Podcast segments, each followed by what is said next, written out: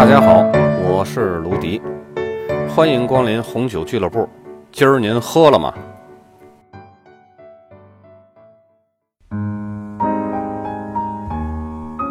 今天呢，咱们来说一下法国葡萄酒的分级制度。今天的课呢，干货比较多，希望大家能够多听两遍。您可以不熟悉葡萄酒的品种或者是产区，但是今天这堂课呀，是防止您被忽悠的一个大技能——等级划分。就像中国的城市分为一二三四线城市，葡萄酒也是一样，也有等级。您只要了解了这些个等级呀，至少可以防止商家。以差充好的把酒卖给您，别翻朋友圈了，开始仔细听我娓娓道来啊！在二十世纪啊，葡萄酒的酿造技术啊有了长足的进步，但是呢，仍然不能取代葡萄园天然环境的重要性。所以啊，在一九三六年，法国开始建立原产地控制命名管理系统，不仅控制了葡萄酒的质量。同时呢，也在于规定和保持各地葡萄酒的特色和传统。许多人啊，把法国葡萄酒当做世界上最好的葡萄酒。说起来呢，这大概也就是事实。因为什么呢？法国得天独厚的多样性，这种气候和土壤啊，还有它积累了两千多年的酿酒工艺，严格的法定产区，也就是原产地控制命名的管理法规。使得呢，法国能够给消费者提供风格各异的上好的葡萄酒。值得一提的是啊，无论是法国的酿酒技术，还是法定产区管理法规，都早已经成为了世界其他葡萄酒生产国接受并且效仿的对象。按照欧盟的有关规定啊，葡萄酒被分为三大类：欧盟餐酒，也就是平时咱们简称的 VCE。如果是源于欧盟不同国家的酒调配而成的。这个就可以被称为来自欧盟不同国家的调配酒，简称呢，也就是欧盟餐酒，也就是 VCE。咱们可以看一下文稿中的酒标举例啊。这种酒呢，并不需要特殊允许，但是它必须得符合欧盟有关章程所规定的最低生产要求。在通常情况下，这些欧盟餐酒会以某个牌子在市场上进行销售，但是。调配欧盟以外国家的葡萄酒是禁止的。然后是法国餐酒，缩写是 VDF。本意上啊，只要这些酒的原产地是法国，不管是来自同一地区或者是几个产区的酒，给它调配在一块儿，都可称为法国餐酒。文稿中呢也有这个 VDF 的酒标介绍。然后呢就是地区餐酒 VDP。现在新法律呢也叫 IGP，这些呀是由于产区的来源不同而个性化的普通餐酒。一种地区餐酒啊必须产自于它所标识的那个名称的那个产区，它必须得符合法令所规定的这个产品条件，比如每公顷最高产量、最低的酒精度、葡萄品种或者是这种分析标准。法国的葡萄酒从生产到销售，这个所有的阶段都要受到四个机构一系列的监督。这四个正式的机构分别是法国国家葡萄酒及烈性酒控制命名管理局，还有法国国家葡萄酒行业管理局、法国国家竞争消费反欺诈管理局和法国国家税务总局。这四个机构在葡萄酒的生产管制上呢？欧盟共同市场的农业政策啊，是禁止未经核准就种植的新葡萄园。然而呢，当某个葡萄园的葡萄树啊被拔除以后，相同地区可以重新栽种新的葡萄树。法国所有有关葡萄栽种和酒的生产许可都是由农业部所颁发的，而农业部呢，则是受到法国国家葡萄酒及烈性酒控制命名管理局和法国国家葡萄酒行业管理局。共同协助和指导的法国国家税务总局呢，则受理有关葡萄的栽种、葡萄品种、采收、库存和酿酒程序的申报，然后呢，再进行相关的核查。如果要是法定产区的葡萄园，法国国家葡萄酒及烈性酒控制命名管理局呢，就会很严格的监督，以确保各种生产条件，比如葡萄品种啊、种植方法啊和产量啊，是否符合规定。法国国家葡萄酒行业管理局呢，则是管制葡萄树和繁殖材料的流通。法国国家竞争消费反欺诈管理局呢，则是在生产和销售等环节采样做分析，以确定所检验的酒是真的，没有任何的欺诈的地方。如果发现酒的品质方面有欺诈的行为，竞争消费反欺诈管理局呢就会诉诸于法律的追究。法定产区葡萄酒、优良地区葡萄酒和地区餐酒，在冠上这个产区名称之前啊，或者是推广销售之前，都必须得经过分析和品尝。接下来呢，咱们来说一下法国葡萄酒的流通的管制。法国政府啊，管制葡萄酒和烈酒的流通，以便于呢他们收税。并且通过附带的公文，以保证在各个阶段产品的真实性。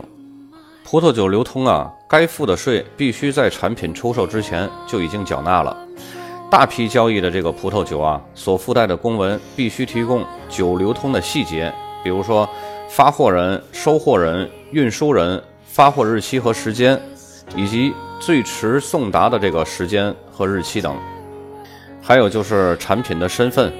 这些个文件啊，都是由法国国家税务总局授权证明的。同时呢，在文件上也会显示是否已经交纳过运输税了。装瓶的葡萄酒啊，必须要有标签和封条才能运输。通常封条啊，表示这个税已经上交了，或是一种出港许可封条，这个税收的条纹印啊，就在这个封条上了。而且上面呢显示装瓶者、经销商和生产者的这个名称，也是由法国国家税务总局授权制造和发给的这个封条，证明运输费已经交了，呃，是运输税，不是运输费啊。而且呢，每一位商人啊，必须得保留酒名、排列的每一类葡萄酒的记录、进货出货的完整记录、处理记录以及装瓶记录。法国国家税务总局和法国国家竞争消费反欺诈管理局的官员啊，将会在记录上的项目跟库存呢加以比较。要想知道这个法国葡萄酒是怎么分类啊，就得先认识法国葡萄酒从产地名入手，这是我们首先要认识到的。在法国呀，是政府控制的葡萄酒的命名，所以在法国每一个葡萄酒产地反映的都是法国的有关葡萄酒的法律。也就是说呢，正常的情况下，你在法国法律中查询某个葡萄酒产地名，然后你就可以了解到包括用来酿造这种酒的葡萄产地、葡萄品种这等等的全部信息。如果你研究了几种法国葡萄酒的名称啊，那么你就会发现，它这个名称多以产地，也就是酿造这种葡萄酒的葡萄园所在地来命名的。这就是法国葡萄酒法律的原则。也是给葡萄酒命名的基本原则。刚才呢，我们说过欧盟关于普通级餐酒的规定。另外，法国法律也将葡萄酒分为四个等级。在二零零九年啊，新的原产地保护法把这个老的四个等级改为了三个等级。老法律中的四个等级呢，分别就是日常餐酒，就是缩写是 VDT；新法律中呢叫 IG。目前呢，这个等级的餐酒啊，经常会和欧盟餐酒，也就是 VCE 混用，无需证明产地、葡萄种类和年份，最低酒精含量不得低于8.5度到9度，最高酒精含量不得超过15度。可以呢，是由产自不同地区的葡萄酿制而成。产于法国范围内的酒，可以是单一产区或者是几个产区的酒调配而成，也可以是欧洲经济共同体成员国家的葡萄酒调配而成。唯一要标明的就是葡萄汁的来源国，这个文稿中也有酒标范例。接下来呢是地区餐酒，缩写是 VDP，新法律中呢叫 IGP。这个级别的酒呢是限定在法国境内产地酿造的酒，无需标明葡萄的品种或采摘年份，可以用标明产区内的葡萄汁勾兑，但仅限于该产区内的葡萄。最低的酒精含量啊不得低于九度或者是九点五度。地区餐酒的产量啊，占法国葡萄酒总产量的百分之十五。酒瓶标签啊，标为 VDP 加产区名。新法律呢，会标注为 IGP 加产区名。这两者啊，都是可以的。就像南法最大的地区餐酒产区奥克餐酒，至今还沿用着这个老法律的规定标识呢。这个文稿中也有酒标范例。再上升一级呢，是老法律中的优良地区酒 VDQS 这个级别啊，在新法律中已经被撤销了，而且呢，和这个 AOP 合并了。这个级别的酒啊，是普通地区餐酒向 AOC 级别所过渡所必须经历的级别。VDQS 时期啊，酒质表现的良好，则会升为 AOC。这个等级所限制的条件啊，包括原产地区、葡萄品种、最低酒精含量、每公顷葡萄最高产量、培育方式和酿造方法，而且呢，还要通过由专家所组成的正式委员会对酒的分析和品尝后，才能获得等级的标志。该等级啊，现在已经被撤销了。即便是习惯于使用旧法律的生产商，也不会再继续使用这个 VDQS 来标识了。因为什么呢？因为它已经和 AOC 合并成为 AOP 了，可以进入更高一级了，干嘛还非得在这个第二等级待着呢？对吧？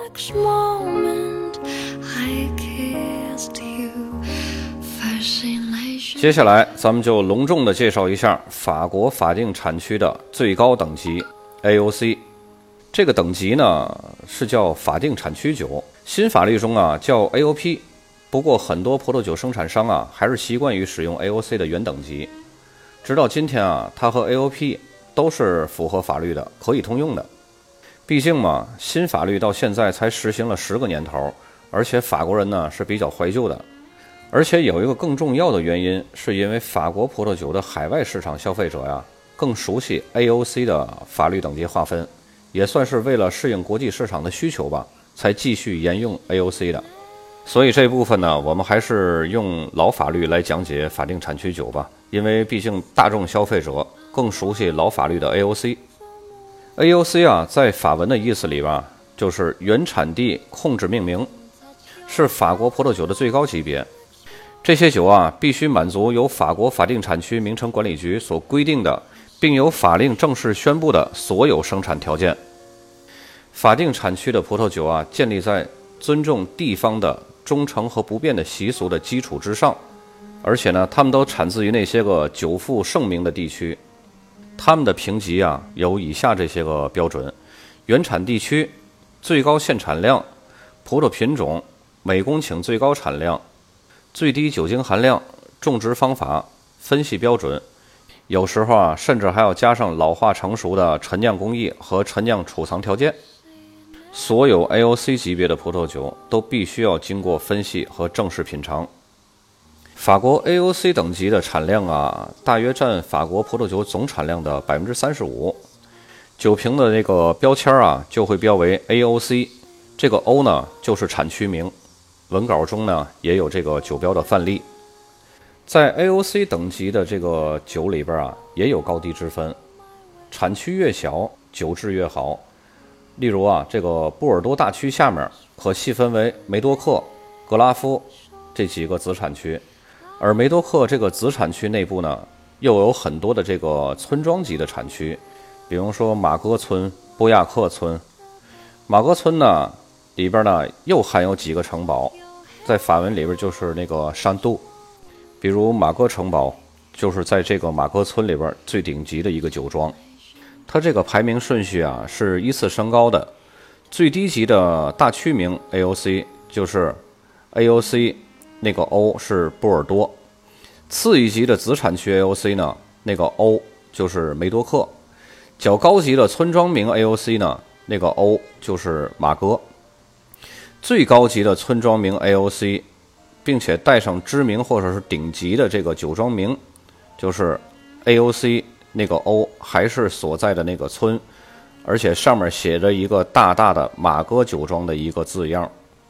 当然了，如果要是在勃艮第，最高等级 AOC 就是特级园，比如 AOC 那个 O 就是罗曼尼康帝特级园。这个划分等级就好像什么呢？咱们来打个比方啊，中国高科技电子行业比较好的地区呢是哪儿？是广东。那么广东就是一个大区级的 AOC。然后在广东里，高科技这个行业比较好的是哪几个城市呢？那就是深圳、东莞还有顺德。那么他们三个城市呢，就是一个子产区的 AOC。再来看看深圳哪个区高科技行业会比较好呢？那就是龙岗区和南山区。那么龙岗区和南山区呢，就是比较高级的村庄级 AOC。那么在这两个区啊，又有哪些个顶级的企业呢？当然有啊，龙岗区 AOC 里边有一个华为，南山区 AOC 里边有一个腾讯。那么这两个企业就是最顶级的级别了。